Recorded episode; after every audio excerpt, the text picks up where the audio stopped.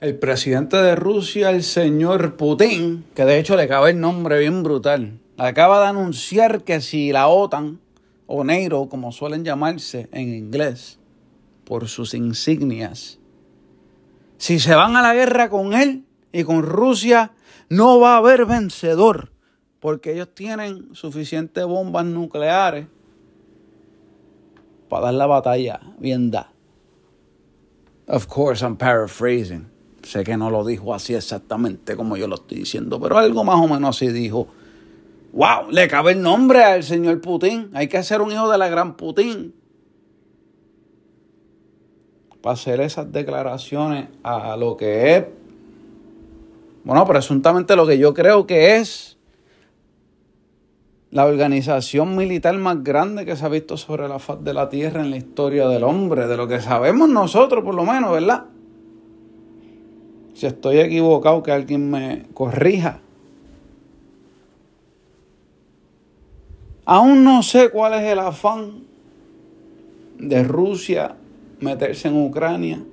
No sé si es simplemente una excusa para Rusia retar a los Estados Unidos, ya que le están perdiendo el respeto mundialmente a los Estados Unidos al nosotros, digo nosotros los Estados Unidos porque yo también soy un registered voter, y se supone que nosotros estamos escogiendo líderes y no, estamos escogiendo a una gente que cuando tú los ves en las noticias eso lo que da es pena, por lo menos a mí lo que me da es pena.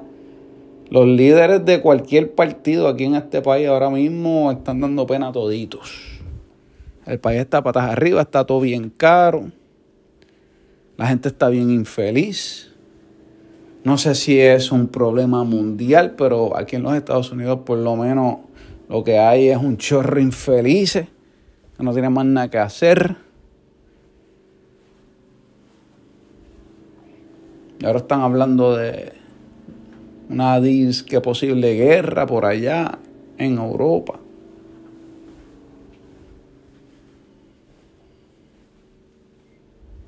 Y cada vez que se forma una pelea en Europa, los Estados Unidos se mete. Pase lo que pase, diga lo que digan, si se forma un conflicto armado en donde hay batallas de parte y parte en Europa, se van a meter los Estados Unidos. No ha visto una guerra en Europa desde la Primera Guerra Mundial en la cual los Estados Unidos no va a meter el pico para allá.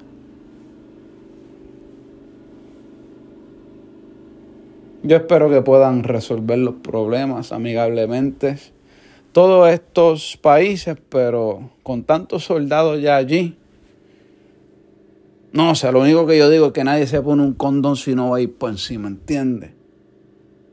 Pero pues, esperemos lo mejor, pero como siempre estemos preparados para lo peor.